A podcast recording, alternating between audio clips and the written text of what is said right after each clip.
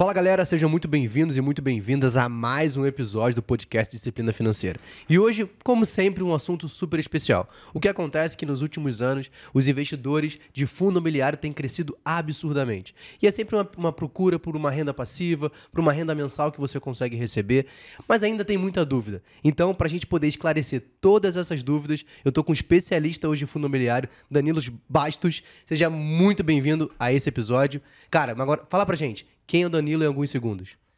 Fala, Vel, cara, obrigado pelo convite, prazer estar aqui com você. Cara, o Danilo hoje é analista de fundo imobiliário, é entusiasta da educação financeira, acho que a gente é, consegue melhorar demais a vida das pessoas através da educação financeira e dentre as diversas estratégias de possibilidade de investimento, eu gosto demais de ensinar as pessoas a receberem renda recorrente.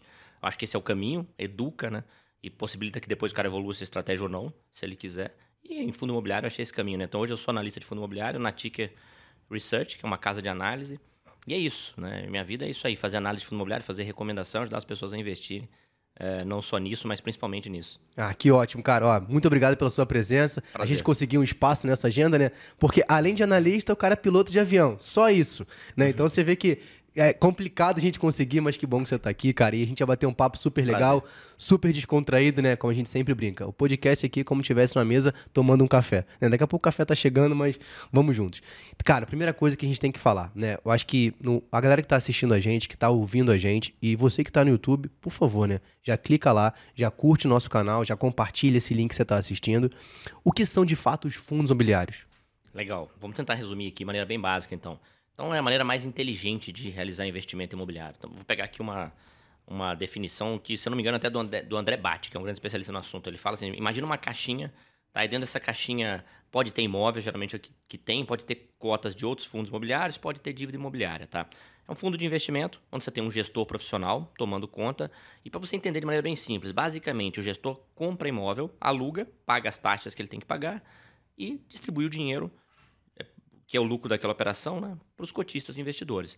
Então, através dessa estrutura, você acessa imóveis melhores. Né? Quando a gente está falando de imóvel para aluguel, acho que todo mundo já pensou em algum momento em ter meia dúzia de casinhas de aluguel. Né? Desde que a gente assistiu Chaves, né, o seu barriga cobrando, se eu tiver meia dúzia, ou oito, ou nove, ou dez, sei lá, cada um tem um número, eu não precisaria mais trabalhar, eu seria financeiramente livre.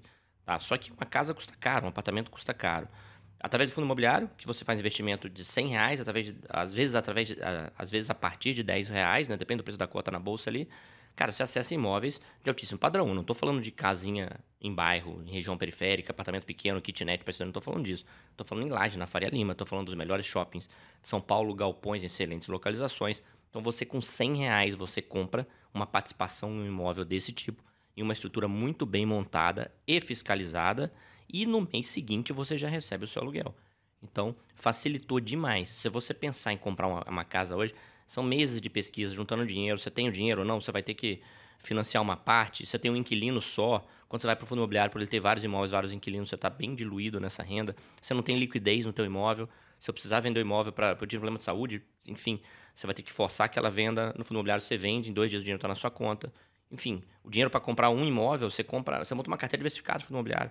Ou seja, é muito mais acessível, democratizou sem dúvida nenhuma o investimento nesse tipo de ativo e, e é isso, cara. Possibilita a pessoa. Para começar, basta querer. Você baixa um aplicativo de uma corretora, faz um cadastro, compra a cota nesse mês, mês seguinte tem dinheiro na tua conta. E, enfim, Simples, né? Muito simples. É, isso é interessante a gente falar porque é, é, muito comum o brasileiro da questão dele querer ter um imóvel, dele uhum. querer viver de renda com aquele imóvel, né? Então, uhum. cara, você fala, você vai comprar hoje um kitnet que for, você tem um, um investimento muito alto. Uhum. Você precisa desprender de uma grana financeira no uhum. início ali para você poder fazer. E isso acaba depois tendo uma dificuldade, porque você tem que lidar com obra, você tem que lidar com o inquilino, com a administração daquele local, até que aquilo de fato tenha. E pode acontecer do inquilino atrasar, não pagar, diferente no fundo imobiliário, onde você tem muito mais facilidade, um acesso muito melhor, cara, com pouco recurso. Exatamente. Então, que é quem hoje não consegue poupar 100 reais?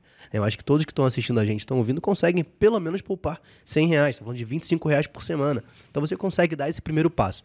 Eu acho que isso é muito importante e relevante para que você possa fazer. É, e uma das coisas que é importante a gente falar, é, os números de investidores, eu até peguei alguns dados na própria B3, cresceram 660% nos, nos últimos três anos. Perfeito. Né? Então a gente tem hoje aproximadamente ali 1 milhão e 600 mil investidores pessoa física. É, e o que, que você, Danilo, que é especialista no assunto, acredita que foi o grande percussor desse crescimento? Olha, eu acho que são duas, uh, dois motivos principais. Primeiro que a gente teve um ciclo de queda nos juros, né? A Selic chegou a 2%. Então, muita gente simplesmente quis rentabilizar melhor o dinheiro e começou a buscar outras oportunidades. Acho que esse é um dos principais movimentos, talvez o principal. O segundo movimento, que não pode ser negado, é que a educação financeira, finança em geral, está tá sendo muito falada hoje em dia em rede social. Então, a gente não tem só especialistas no assunto, mas, cara, você vê artistas falando nisso, você vê, você vê jornalista é, falando disso. As pessoas estão buscando investimento mesmo. Você está nas, nas, redes sociais, está no YouTube, está no Instagram, está no Twitter. Então, está mais fácil. O acesso à informação está mais fácil. Então, o investidor despertou, de repente, pela queda nos juros. Mas você vê que mesmo com essa alta nos juros, mês a mês a quantidade de investidor continua crescendo. Né? Então, o cara percebeu que ele consegue investir em imóvel, que ele sempre ligou isso à segurança, sem barreira de entrada. Né? Até pegando o que a gente estava falando antes, barreira de entrada nenhuma, né? Pô, vou comprar um imóvel, pô, preciso de dinheiro. Eu preciso de, de entender o que está acontecendo. vou comprar um, a gente está aqui no, perto do Campo Belo, vou comprar uma kitnet ali no Campo Belo. Como é que como é que está a vacância no Campo Belo? Eu não sei. Quanto que é o aluguel por metro quadrado no Campo Belo? Eu não sei. É, então, onde eu consigo relatório de imóveis ali no Campo Belo é, para saber se aquilo está indo bem, se aquilo... Não sei também. Mas o fundo imobiliário você tem tudo isso. É um mercado amplamente fiscalizado, é, regulado, é, analisado por especialistas. Então você tem dados, você tem acesso à informação quem quer. Enfim, e não tem barreira nenhuma. Né? Pô, vou comprar 10 reais, 100 reais, cara. Você gasta de uma pizza no final de semana. Por 100 reais eu posso me tornar investidor né? de um prédio na Faria Lima. De um shopping que eu gosto de frequentar no final de semana. Né? Ir lá tomar um café e pagar com o dividendo que eu recebi. Então, quando o cara experimenta isso, vira a chave na cabeça dele. Vira a chave que, a, a, às vezes, eh, pô, como é que eu vou sair dessa minha vida de, de pagar conta todo mês e, e, fica nesse ciclo eterno, né? Você ganha o salário, paga a conta, o mês acaba. Às vezes o mês é curto, né? Você quer chegar no mês seguinte, você não vê saída dali. Não, cara, eu vou poupar um pouquinho, vou começar a investir. O dinheiro vai cair na conta da corretora, eu vou reinvestir. Cara, aquilo vira a chave na cabeça do cara. Ele, ele começa a organizar melhor as contas dele para que ele possa poupar. Buscar mais qualidade nos gastos. Eu não estou falando de levar uma vida miserável, sou completamente contra isso. Mas ele começa a buscar qualidade nos gastos dele para que ele possa poupar um pouco mais, talvez, e investir. E depois ele vai querer reinvestir aquele dinheiro. É, porque ele, ele começa a traçar meta, ele já sabe onde quer chegar, ele já sabe que agora ele vai conseguir aposentar, ele já vislumbra uma possibilidade de pagar a faculdade para o filho dele que está ali com 5, 6 anos falando que quer ser médico e ele sabe que não vai acontecer porque ele não consegue poupar um centavo.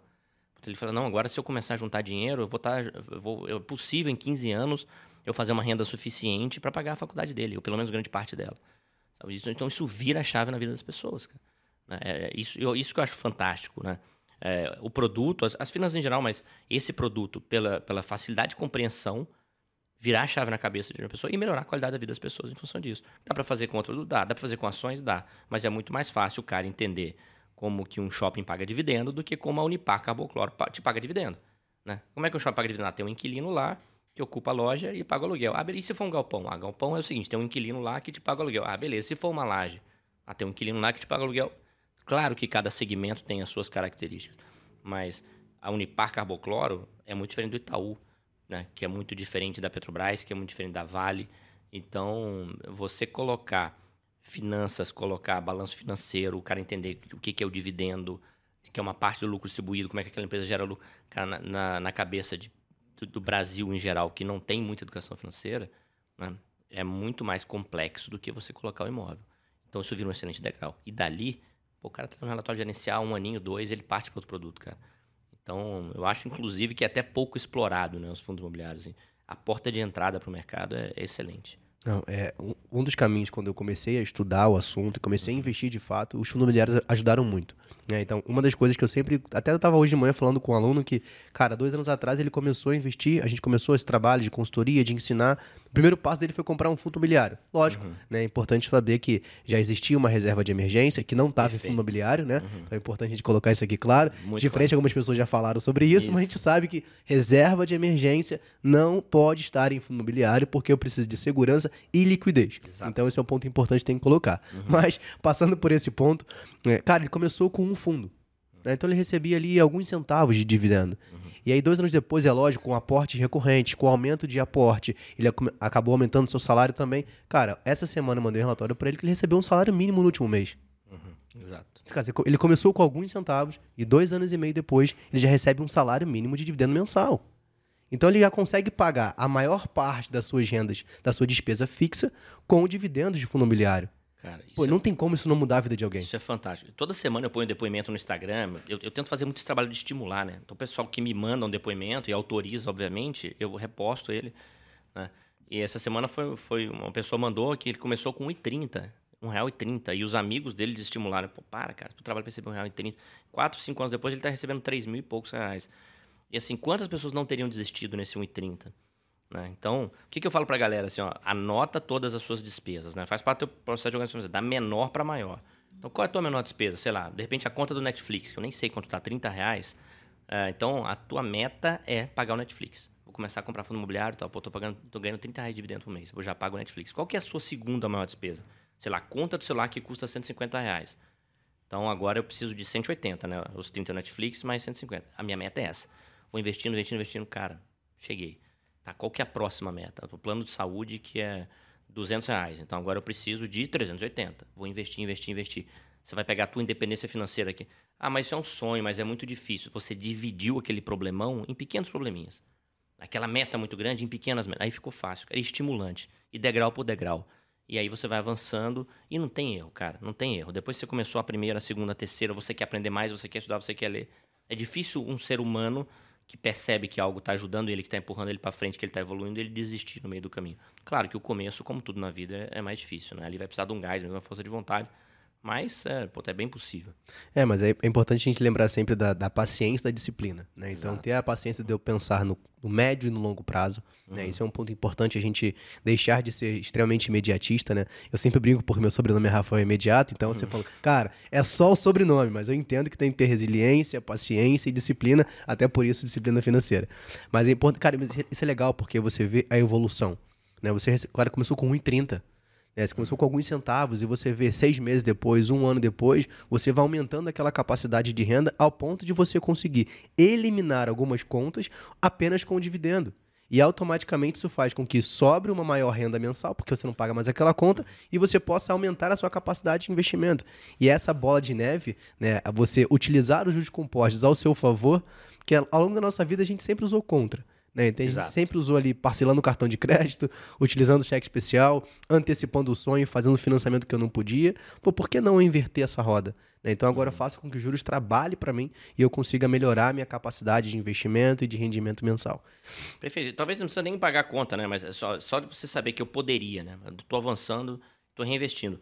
E o grande, o, o grande lance né, dos podcasts hoje que a gente vê muito por aí, tem muito investidor grande que está bilionário, vamos falar, cara, que está na casa dos bilhões é, famoso, ficou famoso hoje pelas redes sociais. Mas não só no Brasil, você vê isso fora do Brasil, né? Vamos pegar o Warren Buffett lá nos Estados Unidos, mas aqui você tem Liro Parisotto, você tem Barça, você tem outros aí. Cara, esses caras, eles não, eles não, não teve nada, você vê, eles contam as histórias deles, não teve nada que o investidor mediano procura, né? Qual que é a grande sacada? O que, Cara, qual que é, as perguntas que eu recebo muito, né? Qual que é a melhor ação? Qual que é o melhor fundo imobiliário? Como se fosse aquilo que fosse mudar a vida. Ou qual que é a melhor corretora, né? Aí eu não comecei a investir, ainda acompanho teu conteúdo, mas eu tô há três meses e não consigo decidir qual é a melhor corretora. Cara, não tem... Você não vê um bilionário falar assim, fiquei bilionário porque eu acertei a melhor corretora lá em 1970. Não é isso. Nem foi a grande ação que fez a grande sacada dele. Foi... Você ficou bilionário por quê? Porque eu investi, reinvesti por anos e anos, 20 anos, 30 anos. Leva tempo. Né? Então é, como qualquer coisa botar na sua vida. Pra você construir um relacionamento é, sólido de verdade, são anos. Pra você, você se diferenciar na sua profissão, são anos. Né? Você evoluir numa, sei lá, uma arte marcial ou numa academia, né? Você ficar com um corpo bonito, são anos. Onde que o cara viaja na maionese que ele acha que ele vai investir e vai, em dois, três meses, resolver a vida dele? Cara, o cara tá viajando, né? O cara é, é completamente fora da realidade. Provavelmente você não se tornou piloto de avião da noite pro dia. Se torna da noite pro dia, é, exatamente. É, então eu acho que isso, isso é importante, né? Até recentemente você falou do, do Barsi, cara. Ele, pô, cara com 87, 86 anos, o cara investe a 55. E aí perguntaram pra ele qual foi o resultado dele. Porque, como é que ele chegou onde ele chegou? Aí ele, paciência e disciplina. Exato, exato. Então o cara teve 55 anos de jornada. Lógico, hoje o cara recebe absurdamente os dividendos diários dele, chegando a, a seis dígitos, mas foi paciência que ele teve. E eu acho que isso é legal da gente falar, porque existe ainda uma cultura de uma velocidade muito grande, né? E o Morgan Russell, ele fala no livro dele Psicologia Financeira, que ele fala o seguinte, cara, existem duas coisas, dois viéses comportamentais que atrapalham muito o investidor: impaciência e ganância. Uhum. E se a gente deixar que isso entre na nossa jornada como investidor, dificilmente você vai conseguir bons resultados. Uhum. Porque a gente precisa entender que não é sobre você dar a melhor tacada, mas sim você conseguir manter um retorno médio. Uhum. Se você consegue ter um retorno médio por muito tempo, talvez seja muito melhor do que você ter uma grande sacada num período curto de espaço. Porque você não vai conseguir manter aquela consistência. E aí, os fundos imobiliários trazem pra gente essa consistência, né? De eu conseguir ter meus dividendos mensais, eu for aumentando e tudo mais. E aí, Danilo, é, a gente tem diversos tipos de fundo imobiliário. Perfeito. Né? Então a gente tem os fundos de tijolo, os fundos de papel, os fundos de fundos, conhecidos como os FOFs, que eu vi que você fala bastante sobre eles, que é uma, uhum. talvez uma boa porta de entrada ali para o investidor. Eu acho uma excelente porta de entrada. E aí, esse é o ponto, assim, para o cara que está começando agora. Né? Então quem está assistindo a gente, está ouvindo a gente, pô, quero, beleza, já tenho minha reserva de emergência, quero dar esse próximo passo. Uhum. Por onde ele deve começar? Cara, é, bom, então vamos lá, vamos voltar um pouquinho. É, orçamento equilibrado, né? Você citou a reserva de emergência. O que é orçamento equilibrado, na minha visão? Você tem que ter uma capacidade de poupança. Né? Eliminar dívidas não programadas. Né? O que é dívida programada? Eu tenho no especial, isso não era programado. É, entrei, parcelei um cartão de crédito, isso não é programado. Então, elimina essas dívidas. Ah, mas financei minha casa em 30 anos. Você não vai esperar pagar sua casa em 30 anos. Financei meu carro em 5. Cabe no teu orçamento? Você consegue poupar? Eu acho que você tem que fazer isso. Parcelei uma viagem de férias com a família. Tudo bem. Né? São dívidas programadas que cabem no teu orçamento. Beleza. Reserva de emergência. Importantíssima. Eu acho que o grande lance da reserva de emergência é a disciplina que o cara vai testar ali. Ah, mas eu vou levar meses para juntar três a seis meses de salário. É exatamente. E é isso, isso aí você está testando a sua capacidade de poupar, de investir, enquanto isso você vai acompanhando o mercado e vai, vai evoluindo. Cara tem que ter reserva de emergência, né? Muita gente desiste porque não tem. Tem que resgatar o dinheiro, vender na baixa porque não tem reserva. Tá? Beleza. Fez reserva de emergência, abra conta na corretora, fundo imobiliário, eu acho a melhor porta de entrada. Qual fundo imobiliário comprar? É o menos importante. É o menos importante. Fazer uma analogia aqui, meio tonta, às vezes eu não sou especialista no assunto, mas vamos supor que você entrou na academia agora, você vai fazer musculação. Cara, o primeiro exercício não é o mais importante. É, é a mesma pergunta que o cara está falando. Ah, mas qual o primeiro exercício? Eu faço o primeiro abdominal, eu faço bíceps, É isso mesmo que vai. Será que isso é tão importante para a vida saudável que você quer construir daqui para os próximos 30 anos? Qual o nível de importância? Qual? Nenhum, praticamente, né? Talvez você vá testar os aparelhos ali, o, o instrutor vai te, te instruir, obviamente, né? Mas se você fez peito primeiro, flexão primeiro, agachamento, pouco importa, cara. E mais o investidor fica muito nessa. Ele tem que acertar na primeira compra. Qual fundo imobiliário comprar? Qualquer um. E se você errar, não importa, porque você comprou 100 reais, 200 reais e o seu patrimônio está 100% em renda fixa porque você acabou de vir na reserva de emergência, tá? Beleza, comprei uma cota. Eu sugiro que comece por um FOF. Até sugerimos um esses dias no Instagram lá, o HFOF. Né? Então tem que tomar muito cuidado com esse Quando o cara está assistindo esse podcast, né? Hoje é dia 19, né? 19 de julho de 2022, que o cara assiste daqui a três anos, talvez não seja uma boa sugestão. né? Mas por quê? Porque é um fundo que está com desconto e tal. E, e por que começar por um FOF? Então, porque é um fundo que investe em cotas de outros fundos. Então, o efeito psicológico de você já começar diversificado, e é um efeito real, na verdade, é bom. Segundo, porque eles estão com muito desconto nesse momento. Terceiro, porque os relatórios gerenciais de FOFs são uma aula. Um gestor de um fundo de fundos, ele é um investidor de fundo imobiliário também ele e uma equipe, né? Então tem uma, uma galera ali comprando fundo imobiliário. Ele escreve no, no relatório gerencial o que, que ele está comprando, por quê. Não adianta seguir o que ele está fazendo, porque quando você recebe o relatório, você já tem um mês, dois de atraso. Mas é para você entender o racional por trás. Como que o cara pensa, por que, que ele está se movimentando nessa direção. Tá? E você tem que extrair conhecimento dali. O objetivo é aula grátis no relatório. Tá? E e, e, e, se você vai acertar essa compra ou não, né, voltando aqui, pouco importa, porque você comprou lá 100, 200 reais tal, beleza. Comprei esse fundo esse mês. Agora eu vou começar a estudar o mercado. Mês que vem, posso comprar mais uma cotinha dele, duas. Beleza, no terceiro mês, pô, esse cara tá falando aqui que o mercado de laje está descontado. Então eu vou comprar um, uma laje. Aí o cara vai lá e compra qualquer um. Tô dando um exemplo aqui genérico, tá? O cara vai lá e compra, sei lá, JSRE. Comprei. Beleza. Continuei estudando no mercado. No, no, quarto mês, compro mais um pouco de JSRE. Ah, no quinto mês, cara, vou comprar um fundo de papel. Tá, beleza. Foi lá e comprou um fundo de papel. Aí, no sexto mês, ele percebe assim... Ele já, já, pô, já é um cara que já está estudando bastante, evoluindo. Pô, esse JSRE não é legal, comprei errado. Ele vai lá e vende e compra outra coisa. Porque ele comprou 200 reais, 300 reais. Ele está aprendendo, está evoluindo. Tá? Eu acho que é bem isso. No começo você vai errar mesmo, mas é esperado que você erre como qualquer pessoa. Analistas erram, por isso que analistas montam carteira recomendada. Você não conta um relatório de análise, o melhor fundo é tal, como as pessoas perguntam, né? Qual o melhor? City 2, City 3. Não é isso, é uma carteira. As carteiras de analistas aí tem de 15 a 20 fundos, 22, 23. Por quê? Porque o cara sabe que vai errar em alguma, ele sabe que ele vai acertar na maioria, Ah, mas ele vai errar um ou outro. Uma tese não vai se concretizar, né? Aquele fundo tinha esse imóvel nessa região, aquilo ele não desenvolveu. Legal. Então nós vamos trocar. E se você fazer essa troca, não vai, não vai influenciar o todo. E na sua carteira que você está montando, se você está investindo por conta própria, é a mesma coisa. Você vai comprando, compra um, compra dois, você vai levar um ano para montar aquela carteira. Depois você vai aumentando os aportes, compra mais de um, compra mais de outro. Eu errei nesse fundo de galpões, cara, não tá legal. Então, beleza. vou vender, mas aquilo é, pô, sei lá, se eu tenho 10 fundos, é 10% da minha carteira de fundo imobiliário. Tá? Se, você, se fundo imobiliário é 40% do seu patrimônio total, por exemplo, eu estou falando que aquele fundo é somente 4% do meu patrimônio total. Então, se eu errei demais e ele caiu 25%, tá? porque uma baita de uma queda, na pandemia caíram próximo de 30%, né? em maio de 2020, né? em março de 2020, desculpa, meu, eu estou falando de 1% do meu patrimônio.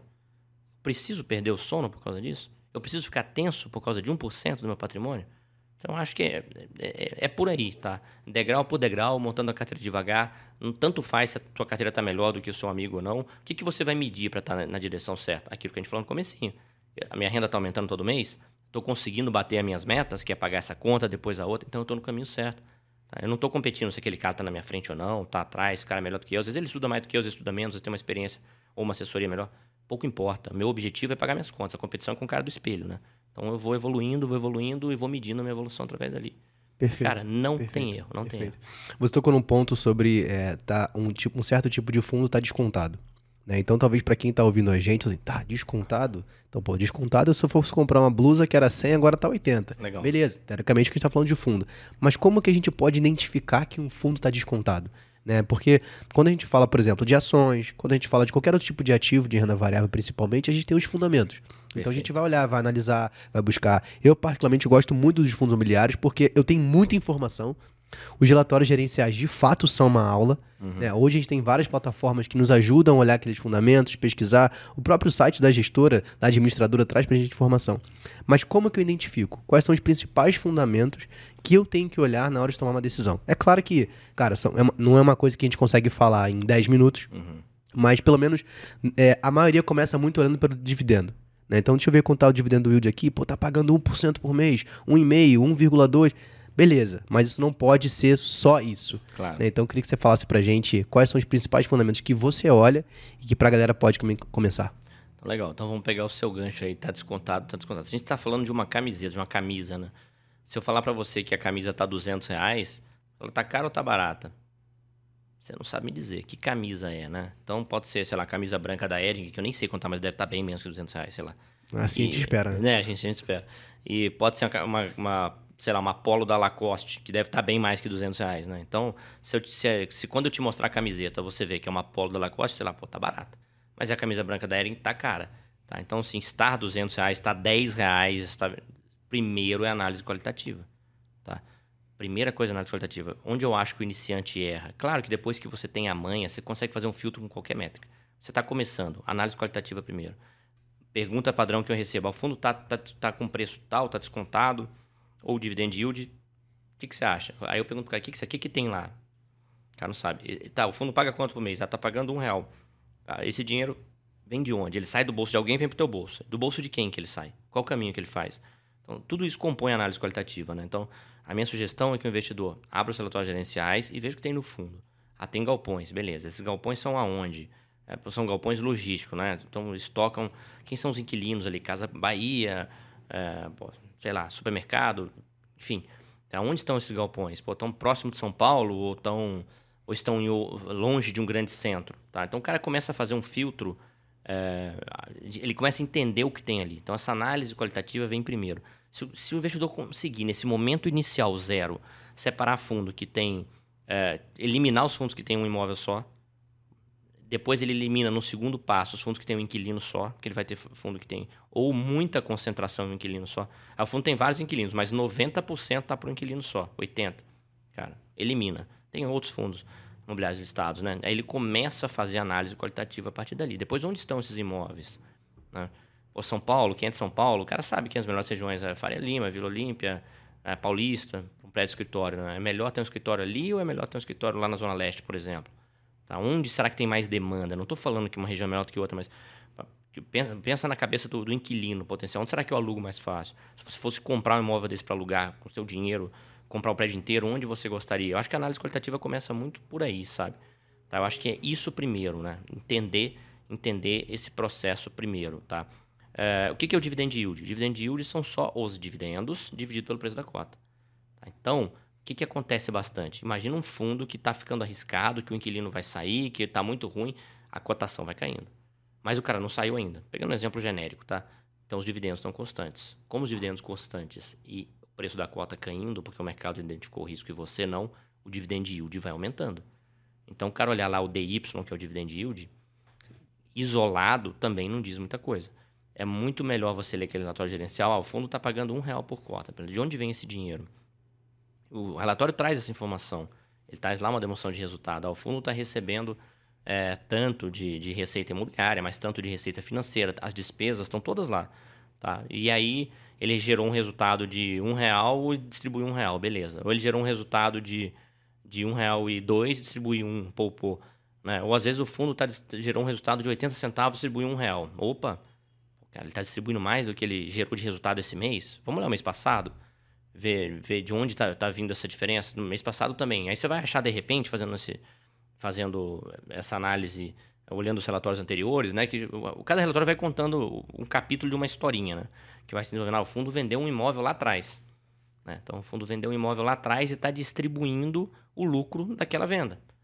Tá? Então, vamos pegar um caso do Vino, por exemplo, que recentemente vendeu um imóvel na Oscar Freire e foi distribuindo o lucro da venda, ele é obrigado a distribuir, aquilo jogou o dividendo para cima, o investidor não olha nada, o investidor olha o último dividendo e o último dividendo é o estar pagando. Ele não sabe se pagou aquilo dois meses atrás. Mas ele já, já coloca aquilo como se está pagando e vai continuar, né? E depois que o fundo reduziu o dividendo, que na verdade ele, ele só voltou a distribuir o que ele gera, né? De, de caixa ali mesmo, muita gente ficou assustada. Oh, mas isso já era previsto, já estava no relatório, já estava escrito lá que ele estava distribuindo não recorrente, mas a pessoa às vezes nem leu, sabe? Então, assim, fazer análise é mais ou menos você entender um pouquinho o que você está comprando. Se você estivesse comprando um apartamento para alugar aqui no Campo Belo, você, o que, que você faria? Bom, que rua que tá? Pô, eu vou alugar para quem? Eu quero alugar para estudante, né? Uma kitnet, sei lá, mas tem faculdade aqui perto, tem escola, sei lá. Ó, eu quero alugar para tripulante, pessoal da aviação ali. Pô, ah, de repente aqui é legal. Pô, mas o pessoal costuma vir para esse tipo de prédio? Vem, não vem, o preço atende esse tipo de público, sabe? É o que você faria, né? Que espera que você faça se você fosse alugar, se você fosse comprar uma kitnet para alugar. Então, quando você vai para o fundo imobiliário, é a mesma coisa. É mais ou menos a mesma análise, tá? Você vai olhar o bairro que tá, se o bairro é legal, se o bairro não é legal, né? é, é nesse bairro que eu gostaria de ter um imóvel. O processo inicial é mais ou menos esse. E, obviamente, você vai errar. Tenha certeza absoluta que você vai errar. Tá? É, na, no, na diferença é que aqui você vai errar e você vai vender as cotas e comprar outra coisa. Se você errou no imóvel, cara. É meu, muito mais complicado, é né? Muito mais é, complicado. E aí você tem, você tem, a vantagem no fundo imobiliário de, cara, se você errar, você erra rápido e você consegue Corrige consertar rápido. rápido. Exatamente. É, isso vai ajudar muito, porque, cara, ah. você falou no início, você vai errar com 100, uhum. com 200. Você compra um imóvel, você vai errar com 100 mil, 200 mil, não sei qual, qual seria o custo. Mas é um volume muito maior e você conseguir retornar aquele valor ali é muito mais complicado. É. E aí é, você e... falou sobre a questão qualitativa. Isso. Exatamente. Aí, só para desculpa, pra, só para a gente concluir esse claro. processo. E aí, depois da, da, análise qualitativa bem feita, depois que eu entendi o que eu estou comprando, eu entendi. Eu, eu, estou na dúvida se o, se o SDIL é melhor que o HGLG. Não tem problema, cara. Não tem problema. Aí você vai ter dúvida mesmo, né? É esperado que você tenha dúvida. Tá? Aí a gente vai para o preço. Aí a gente vai olhar preço. Se for um fundo de papel ou se for um fundo de, de fundos, eu gosto de usar o PVP, que é uma métrica que você divide o preço pelo valor patrimonial. Tá? Então, o que é valor patrimonial? É o que tem dentro do fundo, que tem valor subtraído de, eventuais despesas e obrigações que o fundo tem. Diversos sites dão essa métrica pronta já para o investidor, tá? mas não é difícil ser calculado também, dividindo ali o preço é, da cota pelo, pelo, valor patrimonial. Beleza. Se, se, o PVP é maior do que 1, significa que você está pagando por aquele fundo mais do que vale o, o patrimônio dele. Tá? Se, se é menor do que um, se o PVP é menor do que um, você está pagando menos do que o patrimônio dele vale. Tá? Essa é a lógica. Então, o ideal é que você compre de um para baixo. A gente tolera ali, uma, uma, a gente tem uma tolerância até uns 5% de ágio. Tá? Quando eu vou para tijolo, eu não gosto muito de utilizar o PVP, justamente pela dificuldade de avaliar quanto vale um imóvel. Tá? Quanto vale a casa, o apartamento que você mora? Você pode até ter um valor na cabeça, mas será que se esse imóvel for colocado à venda agora, você consegue exatamente esse valor? Não é tão simples assim. Existem alguns processos para calcular esse valor, é até uma polêmica se faz sentido ou não faz usar isso. Eu conheço muito analista bom de respeito dos que eu confiaria a minha carteira, que usam, mas eu não gosto de usar. Eu acho que tem métodos mais interessantes. Até porque a gente já viu distorções desses valores, a gente vê imóveis sendo vendidos por preços muito diferentes do, do valor patrimonial. Então, para mim, não é uma métrica 100% confiável. Eu gosto de usar como critério secundário. Beleza, então como é que eu vou precificar um fundo de tijolo? A gente falou do dividend yield aqui, que é uma métrica que você vai encontrar em, em vários sites, né? Pensa no dividend yield calculado com dividendo, não que ele está pagando, mas com que ele, que ele conseguiria pagar se ele não estiver distribuindo não recorrente. E aí eu cheguei à conclusão que um fundo imobiliário está pagando, ele tem um dividend yield ali de 9% ao ano, por exemplo, um fundo hipotético. Esse dividend yield, esse dividend yield é, é alto ou baixo, 9% ao ano? Tá. Que tipo de comparativo eu gosto de fazer? Eu abro o site do Tesouro Direto, tesourodireto.com.br, vou lá em títulos, preços e taxas, rolo lá até o final e eu vou encontrar lá o Tesouro IPCA com juros semestrais com o vencimento mais longo que existe hoje é o vencimento de 2055. Ele vai te pagar juros mais o IPCA, ok? O fundo imobiliário vai te pagar uma renda e, teoricamente, ele vai te repor a inflação ao longo do tempo também. Fundos bons, bem geridos. A inflação vem na valorização dos imóveis e vem com o reajuste contratos de aluguéis, tá? Então, eu desconsidero a inflação e comparo o dividend yield com o que eu receberia lá no cupom do, do Tesouro Especial, o juro do Tesouro Especial. O de 2055 hoje deve estar pagando ali 6, 6,20 ao ano, mais ou menos, tá? Então, beleza. Então, se eu receberia na renda fixa 6% ao ano, para facilitar nossa conta aqui, na renda variável eu tenho que ganhar mais eu estou correndo um risco maior. Tá? Então eu tenho que ganhar mais. Beleza, se você tiver essa lógica no começo, já está ótimo. Então o dividend yield do fundo imobiliário tem que ser maior. E aí depois dá para a gente aprimorar isso aí, colocar um prêmio de risco e tal. Mas acho que para quem está começando, se o cara conseguir, se o cara conseguir desenvolver esse racional, já está de excelente tamanho. Ótimo, perfeito, cara. Você citou alguns tipos de fundo, né? Então, a gente falou sobre os fundos de tijolo, os fundos de uhum. papel, a gente tem o fundo de recebíveis imobiliários, enfim. Desses, hoje, qual deles você teria na sua carteira? Em que hum. composição? Tá, legal. Cara, é, é uma pergunta interessante, né? Eu sempre falo que o investimento de, de imóvel, né? Em ativos imobiliários é longo prazo. O investidor tem que ter essa, tem que ter essa clareza, né? Eu recebo palavras, palavras das pessoas, né? Oh, comecei a investir, isso eu tô tomando fumo. Ah, você investe há quanto tempo, né? Você, tá, você investe há quanto tempo? Há dois meses, três meses. Cara, você sabia que era de longo prazo? Sabia. Quanto que é longo prazo? Ah, não sei. Um ano? Não, não é. Cara, eu considero 7 a 10 anos, pelo menos, porque nesse período a gente consegue passar por um ciclo econômico, é, um ciclo imobiliário, pelo menos, e a gente consegue ver o efeito ali da reposição da inflação, etc. E consegue fazer uma análise melhor né, é, de, de um fundo. Assim como se você estivesse investindo em imóvel, é para longo prazo mesmo. Você tem que comprar com a mentalidade dos seus filhos herdarem. Tá? Então, eu vou errar, talvez trocar um no meio do caminho, mas se eu comprasse, estivesse comprando imóveis, seria esse o raciocínio. Beleza. Então, longo prazo, 7, 10 anos para frente. Essa é, essa é a primeira lógica, tá? Então, quando a gente olha o cenário atual hoje, o que, que a gente tem? A gente tem muito desconto nos fundos de tijolos, pelo efeito juros, principalmente. A gente teve antes a pandemia, que bateu bastante nas lajes corporativas, bateu bastante nos shoppings, nos fundos de hotéis também, mas a gente não tem tantos fundos de hotéis no mercado.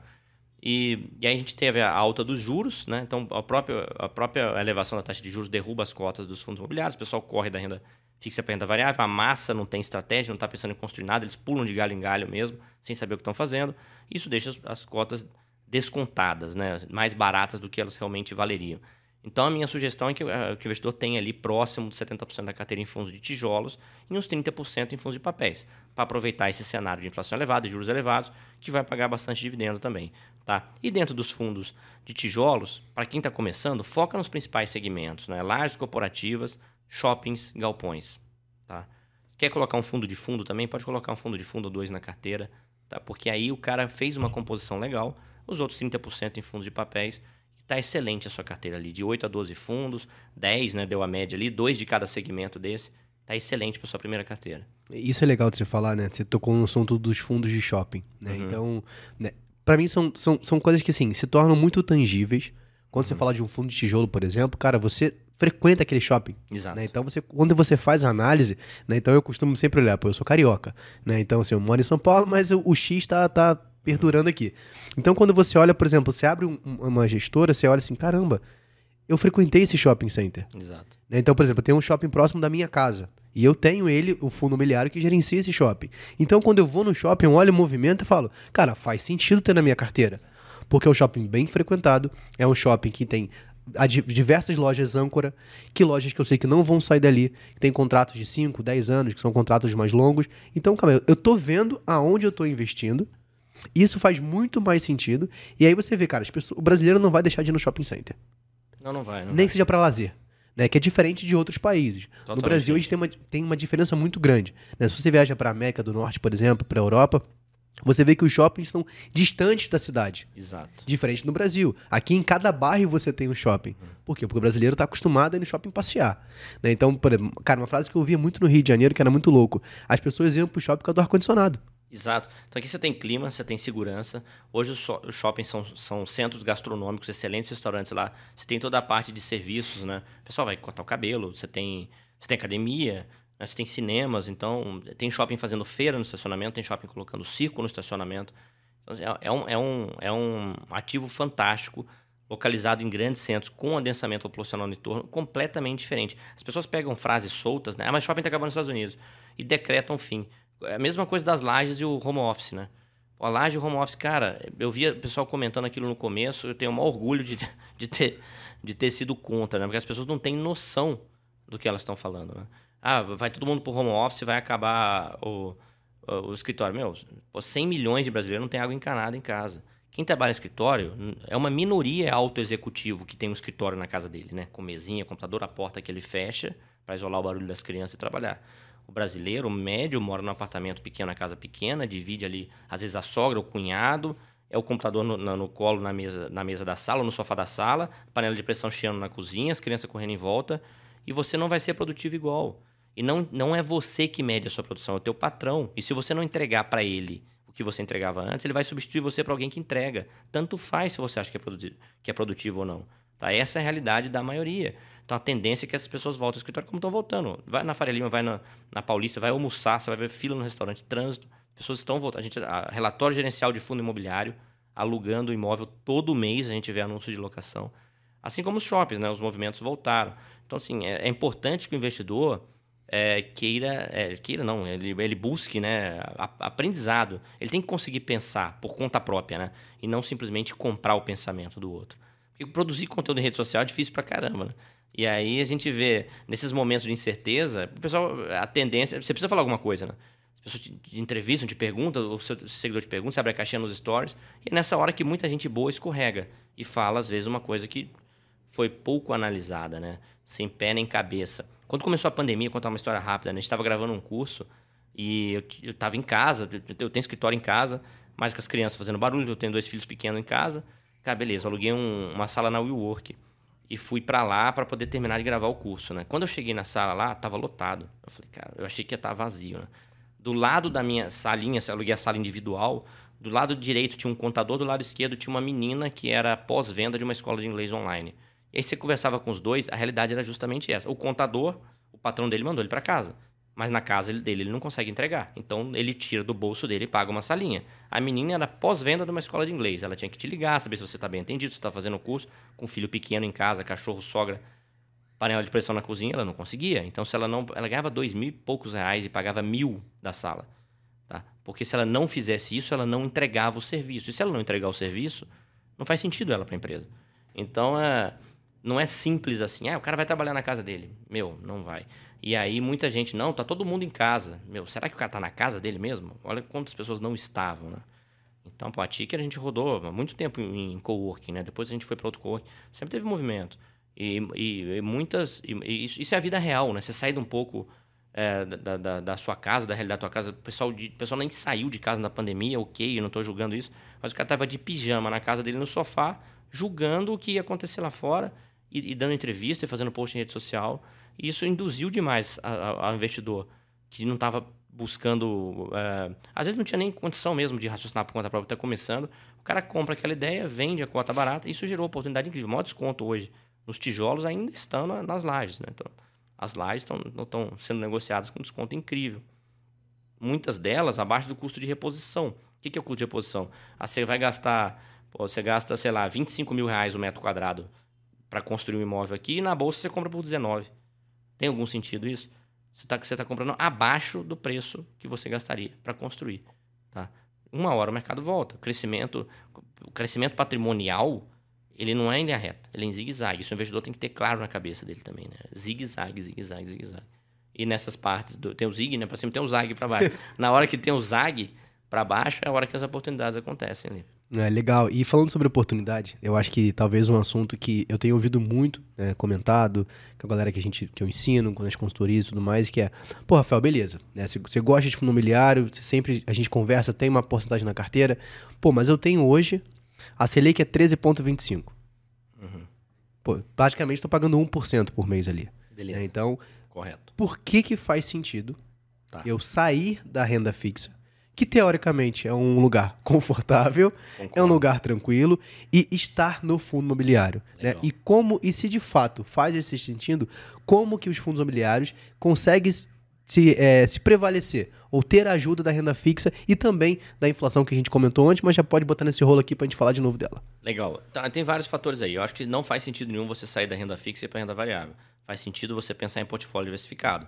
Então, portfólio diversificado você vai ter renda fixa e vai ter renda variável. Então, investir no Tesouro Selic não é para investimento de longo prazo. A taxa Selic vai oscilar, ela vai cair daqui a pouco. Tá? Então, você, pô, vou tirar férias em dezembro. Então, dinheiro no Tesouro Selic. Vou, vou trocar de carro, Tesouro Selic. É, festinha de aniversário do meu filho, estou poupando para esse Tesouro Selic. Vou reserva de emergência, Tesouro Selic. Faz sentido, tá? É uma taxa que muda, pode mudar a cada 45 dias, tá? Investimento de longo prazo renda para aposentadoria, é construir patrimônio, portfólio sólido, imobiliários, ações, etc. Tá? Primeira coisa. Segunda coisa, a, as pessoas medem a rentabilidade da maneira errada. Você a, pega a Selic e desconta a inflação e desconta o imposto e você vai ver quanto você está ganhando de fato. Você não está ganhando 13% ao ano. Desconta a inflação para você ver quanto você está sobrando, tá? Então, quando você compara isso com um imóvel, o imóvel ele vai andar em linha com a inflação ao longo do tempo. Tá? Então vamos nem, vamos nem pensar que vai valorizar, mas não, não vai, vai andar em linha com a inflação. O que ele vai te distribuir de renda é acima da inflação. Tá? Então o que você, o retorno total que ele vai te trazer, não vamos pensar só na renda, né? porque a renda do imóvel ela vem da valorização do ativo mais o que você vai extrair ele de renda através de aluguel, por exemplo, os dividendos né, quando vai para o fundo imobiliário.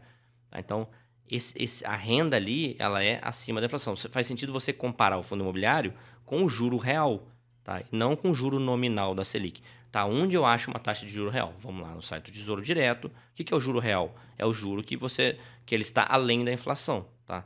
Você desconta a inflação dele, o que sobrou é o juro real. Quando a gente vai para o Tesouro Selic, eu vou pegar um dos, dos títulos ali e eu vou ver o que ele me paga além da inflação. Aquilo é o juro real. Então, se eu for hoje para investimento de longo prazo, ah, o que, que é longo prazo? Eu gosto de olhar o título com vencimento mais longo possível. Eu gosto de olhar 2055 hoje. Sugiro o pessoal olhar, porque ele paga uma taxa maior, então é conservadorismo. Aí eu posso olhar um título que tem um vencimento semelhante, muito analista gosta de usar isso. É um título que tem vencimento semelhante à média dos vencimentos dos contratos de aluguel do fundo. Eu posso. Mas se eu, se eu vou, se eu vou comparar com uma taxa de 5,9, por que não comparar com uma taxa de 6,2 e ser mais conservador? Né? Principalmente se eu estou falando com iniciante. Então vamos logo para mais longa, que paga mais, tá? Então, conservadorismo. Aquilo é juro real, eu tenho que ganhar mais do que ele. Rentabilidade, outra, outra coisa que as pessoas erram na hora de medir o retorno. Fundo de papel, todo o seu retorno vem através de dividendos. Ele deposita os juros e deposita a inflação na sua conta. Tá? Fundo de, de tijolo, imóvel, ele deposita o aluguel na tua conta, que vai ser corrigido pela inflação ao longo dos anos. A maioria dos fundos imobiliários, a gente fez um levantamento essa semana, é, com exceção de um, todos os fundos que estão na nossa carteira aumentaram o aluguel acima da inflação nos últimos 12 meses. Tá? Então, é, você vai ver a reposição da inflação. 12 meses é prazo curto, né? Poderia ser maior. Se não tivesse aumentado, não necessariamente teria que entender o porquê, não necessariamente estaria ruim.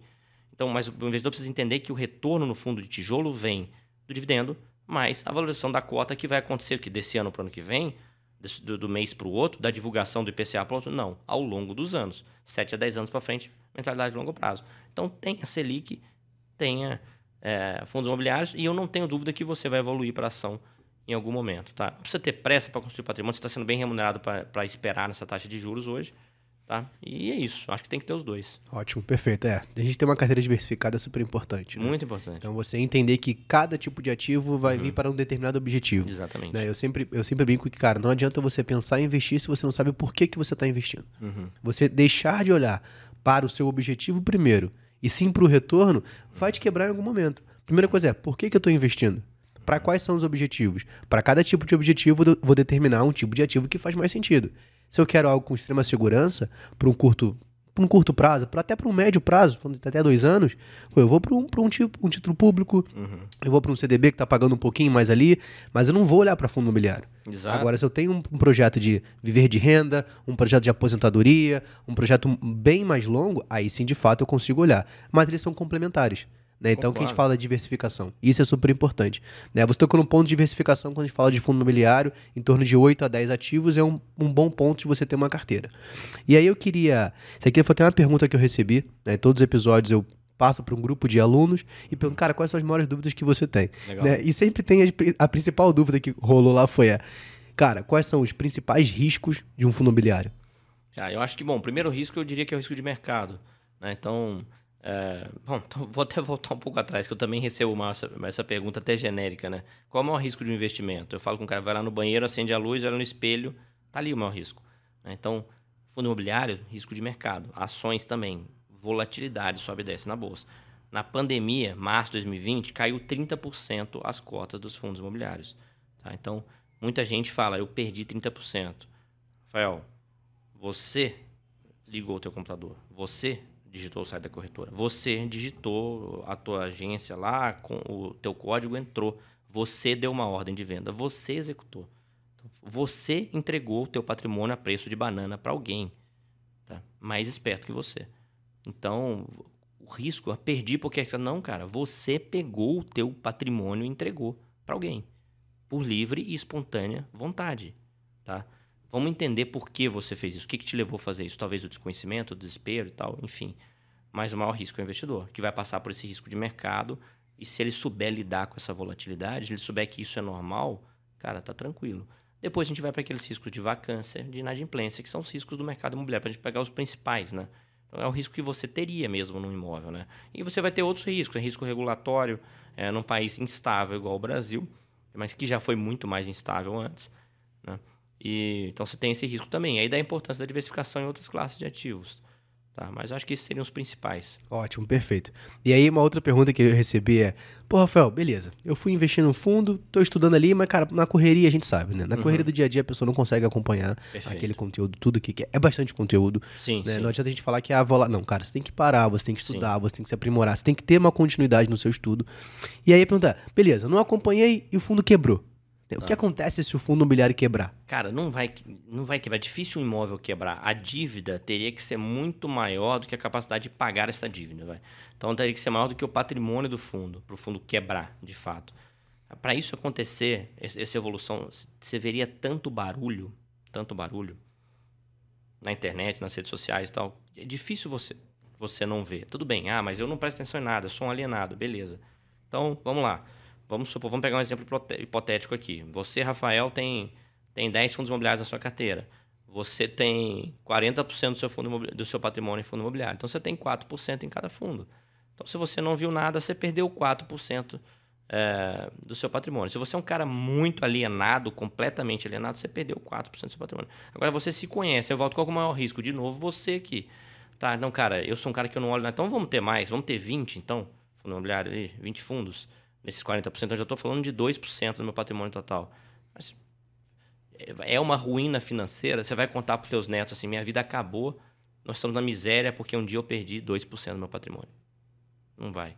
Então, de novo, cara, a, a, o maior risco acaba sendo o investidor. Com medidas simples que todo mundo bate na tecla e, infelizmente, muitos investidores ignoram, você protege da maioria dos problemas que você imagina que possa acontecer, que talvez nem vão acontecer. Tá? Então, simples, diversifica, está feito. Acabou de, parou de ser um problema, isso deixou de ser um problema. Perfeito, perfeito. É, e aí, ô Danilo, acho que pra gente já encaminhando esse, esse episódio, cara, que acho que é sensacional, assim, dá pra gente ficar aqui umas duas horas falando sobre esse assunto, né? ainda mais se a gente for parar pra analisar os fundos e tudo mais, mas acho que, inevitavelmente, a galera quer falar assim, ah, beleza, tá, eu sei por onde começar, mas, cara, pô, tem um especialista aqui, uhum. né? Então, se, se você fosse decidir hoje, né? Se você só pudesse escolher três fundos imobiliários para ficar na sua carteira pelos próximos 10 anos. Então já vamos lembrar sempre do longo prazo para a galera aprender. Né? Então, pelos próximos 10 anos, quais seriam os fundos que você escolheria hoje e por quê?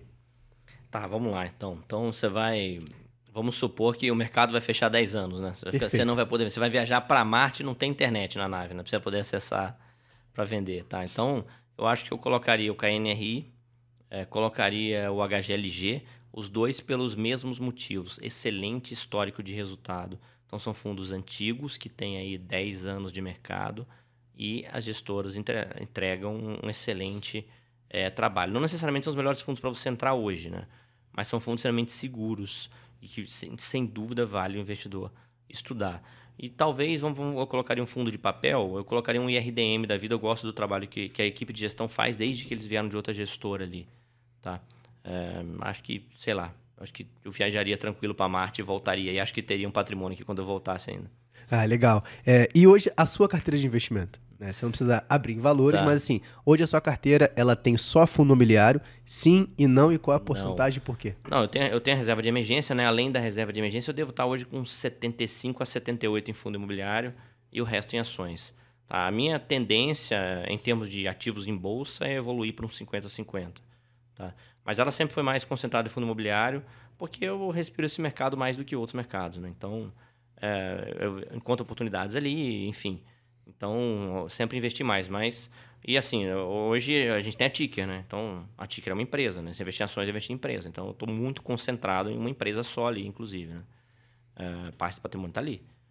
Então, a gente é, acaba buscando diversificação de outras formas. A minha carteira tende a, a migrar para uns 50-50. 50 fundo imobiliário, 50 ações. Desconsiderando aí a reserva de emergência. Eu não sou um cara muito da renda fixa. Não, não faço nem reserva de oportunidade.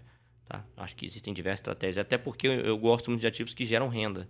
Então, por serem ativos geradores de renda, todo mês tem dividendo. Então, todo mês eu consigo investir. Ah, e se aparece uma oportunidade? Sim, eu tenho dividendo no mês seguinte, né? Para comprá-los. Então, essa é mais ou menos a minha lógica hoje. É, e é super importante a gente quando fala de estratégia, né? Uhum. Então, quando a gente, sempre quando vai fazer análise do investidor, o primeiro passo é, tá, primeiro vamos entender os seus objetivos, uhum. vamos entender qual estratégia faz mais sentido para você, uhum. né? E por que, que eu tô aqui no ponto de estratégia, né? Recentemente eu vi uma entrevista, maior investidor brasileiro hoje, que é o Luiz Barsi, uhum. e ele falou sobre não investir em fundo imobiliário. Legal. Né? E aí muita gente, nossa, então será que fundo é ruim? Não, Uhum. Não faz sentido para a estratégia uhum. de investimento dele, porque ele tem uma outra estratégia. Uhum. É, o que, que você acha sobre isso? Porque, assim, de certa forma, o cara é uma referência. Ah, legal. Mas ele tem a estratégia pergunta. dele. Mas cara, como que você vê isso? Eu sou fã do Bassi. Acho que ele faz um trabalho muito legal para educação financeira, que a filha dele tem feito, a Luíse. É, ela está potencializando ele, né? Ela, ela tá pegando conhecimento do pai e distribuindo, né? Sim. Que, que é, um, que é um conhecimento que acabaria com ele e com ela, talvez, ali, se eles não tivessem fazendo esse trabalho público, né? Então, acho fantástico. Acho que ele tem uma história que inspira demais, não pela grande sacada. Qual foi a grande sacada dele? Disciplina. Perseverança de continuar por anos e anos. E ele joga no campo que ele conhece, né? Uh, o pouco que eu já vi dele falar de fundo imobiliário, ele nunca foi profundo assim. Os próprios uh, entrevistadores de podcast que, que, falam com ele, ele fala que não gosta superficialmente. Ele fala que uma vez teve experiência ruim. Acho que o último que eu vi até no, no Primo Rico, ele fala que comprou até por uma recomendação de um gerente de banco, se eu não estou enganado. Mas uh, o próprio entrevistador não evoluiu o assunto, até porque ele foi ali para falar da estratégia de dividendo dele com ações. Uhum. Então eu não sei exatamente qual foi a experiência, por que, que ele não gostou é, para entender é, por que, que ele não gostou. E como ele também não se aprofunda, eu acho que não faz sentido ninguém tirar uma conclusão disso. Tá? É, ah, ele não gostou, ok. Né? Eu acho que ele tá certo, ele tem que jogar no time que ele tá. E isso que é legal, foi o que, tá você falou, né? É. A sua carteira hoje tem uma, uma preponderância em fundo imobiliário porque é o uhum. jogo que você joga. Exato. Né? Então, necessariamente, você tem que olhar para sua, pra sua estratégia olhando para o outro. A estratégia uhum. é sua. Uhum. Né? Eu falo muito isso que, cara, quando você vai treinar, você vai ser. Pô, eu fui atleta por muito tempo. Uhum. Então, quando você vai fazer uma alimentação, você vai fazer um treino, o meu treino e minha alimentação é diferente da sua. Exato. Existe uma individualidade nisso. É sim uma estratégia de investimento. O que faz sentido para mim não vai fazer sentido para você. Então é importante a gente ter clareza de quais são meus objetivos, quais são as minhas estratégias, em que campo eu vou jogar, aonde eu jogo melhor, que é onde eu tenho maior conhecimento. E tudo aquilo que não faz sentido eu vou eliminar. Então acho que esse é um ponto importante a gente ter clareza de Cara, por onde eu vou e qual é a, minha, a melhor estratégia para mim. Isso é um ponto fundamental e o investidor ignora isso. Ele, ele, ele parte do princípio, ele sabe que ele não é, que ele é igual a todo mundo. Então, qual é o melhor investimento? Eu pergunto, investimento pra, melhor para quem? Para quem está começando, para quem não está, para quem vai acompanhar, para quem não vai, para quem quer mais é, risco ou menos risco.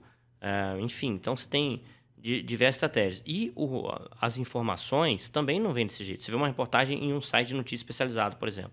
Ah, é hora de vender ações da Vale. Hora de quem vender? Do trader? Do cara que comprou porque ele quer fazer um buy and hold e mexer naquilo daqui a 20 anos? Então, assim, meu, qual que é o risco aí? O risco é de quem? Quem está lendo. Então, o maior risco do investimento é o investidor. Você vai no Twitter, por exemplo, você vê as tretas da FinTwitch, né? Dois caras discutindo. Um cara é day trader e o outro é um holder. Meu, os dois estão certos dentro da sua estratégia, mas eles estão discutindo coisas que para a estratégia do outro não faz sentido. Então, o investidor ele tem, que, ele tem que entender o que ele quer exatamente, seguir um caminho e, e voltar se ele errar, tudo bem, faz parte. Mas ele tem que. Acho que se ele, se ele se ligar um pouquinho que ele não é igual ao outro, que ele não é o Ctrl-C, Ctrl-V do outro, ele nem faria essa pergunta: qual é o melhor investimento? Né? E ele entender que tem, que tem uma série de informações desencontradas, que tem um certo conflito de interesse no mercado, claro que tem. Né? Todo mundo que está ali é, vai querer puxar a brasa passadinha dele, né? Então, é isso. De novo, maior risco é o investidor. Então, não chega ali achando que você está... É, que você está igual a todo mundo, que está que tá tudo ali para você igual para o outro. Não é, não é. Então, você vai ter que estudar um pouquinho, é, vai começar com cautela, você vai ter que ter uma parte da, do teu dinheiro em renda fixa mesmo? Você vai avançar em renda variável aos pouquinhos para você, você ir tateando ali onde você está pisando, se aquilo tá legal para você, se não tá, é isso, né? É, a gente, é um caminho de experimentação. É, eu acho que o, o, investir, o investidor, ele é muito parecido com uma criança. Uhum. Né? Então, pô, um bebê ele não começa a correr. Ele, ele vai engatinhar. Ele vai engatinhar, só que nesse período ele vai cair. Uhum. Ele vai cair, ele vai entender que ele não pode colocar o dedo na tomada, senão vai ter um problema. Uhum. Mas isso aqui, ele vai testando até que ele comece a andar, até que ele vai caminhar com um pouco mais de velocidade, até o ponto que ele corra. E isso vai acontecer ao longo da jornada, mas tem um tempo de crescimento. Né? A gente demorou pelo menos, na média, nove meses para nascer. Então a gente não pode querer que as coisas aconteçam de um mês para o outro. Então essa consistência, essa disciplina, baseado no seu objetivo, na sua estratégia, vai trazer o melhor resultado. Cara, acho sensacional. E aí, Danilo, é uma coisa que a gente sempre faz aqui no podcast, né? Então, pra gente finalizar, eu acho que se tiver algum ponto que você queira colocar, fica à vontade, cara, tá uhum. livre.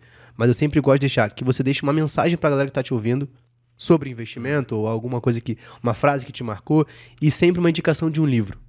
Então, ah, eu sei que você é um cara que já escreveu alguns livros, uhum. né? Mas se você quiser deixar uma indicação de um livro que é importante para você, que foi importante na sua jornada, a gente tem a biblioteca que a gente monta, que legal. fica disponível no nosso site. Então, todos, todos os convidados colocam lá e fica disponível para você queira ler, queira comprar, então fica lá também. Tá bom, cara. Eu acho que eu acho que o investidor ele tem que é, consciência situacional. Isso é um termo que a gente usa muito na aviação, né? O que é consciência situacional? Saber onde você está, para onde você quer ir, o que está acontecendo à sua volta. Quando você olha pessoas que você admira em qualquer área, qualquer área. Ah, eu gosto de música, então vou pegar um músico. Eu gosto de assistir luta, então vou pegar um cara, faixa preta de uma arte marcial. É, ninguém chegou ali com dica. Né? Pegar um faixa preta lá, pegar o Anderson Silva. Cara, o que, que te fez ser campeão? Ah, um dia me deram uma dica e está tudo resolvido. Eu, eu não estudei nada, não me dediquei a nada simplesmente seguir a dica. Não existe isso. O cara toca bem violão. Ah, um dia eu peguei uma dica e acabei. Quais são as melhores notas? Ah, então comecei a fazer. É isso. O cara se dedicou, ele aprendeu e tal. É tudo assim, cara. Tudo que é importante é assim. Então, se você quer evoluir nos investimentos, você vai ter que ter o um mínimo de dedicação. Vai ter que ter, cara. Não tem. Talvez seja um balde de água fria no preguiçoso, mas tudo de importante na sua vida, sua carreira, seu trabalho, seu relacionamento tem o um mínimo de esforço, o um mínimo de dedicação. O mínimo, né? Muita gente. Eh, às vezes, cara, hoje você tem muita forma de investir com assessoria, né? Ah, você assina uma casa de análise de investimento, por exemplo, vem um relatório ali você segue aquilo lá.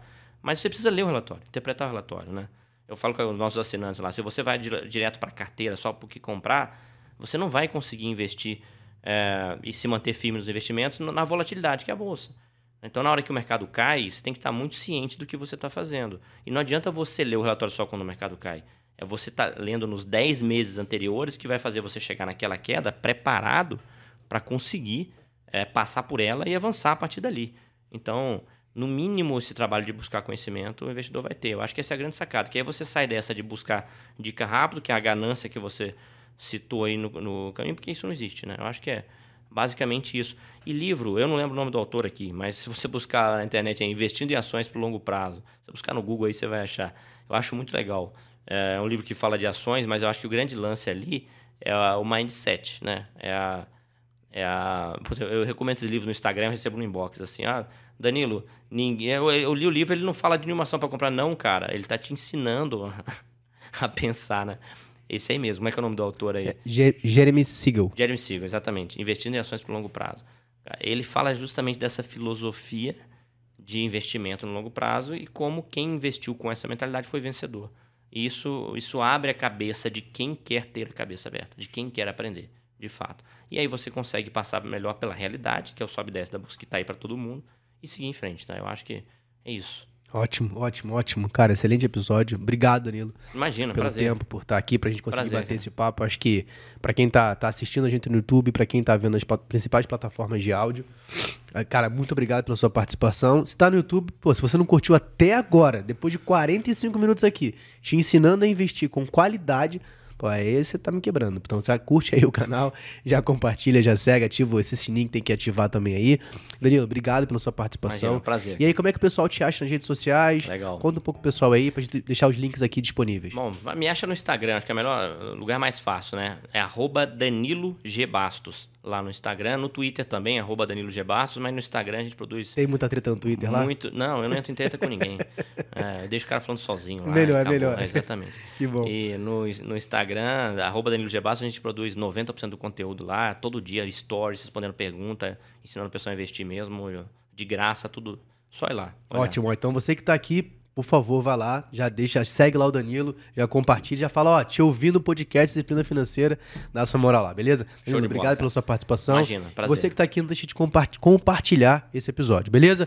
Um grande abraço, até o próximo episódio na semana que vem. hein? Fui, valeu!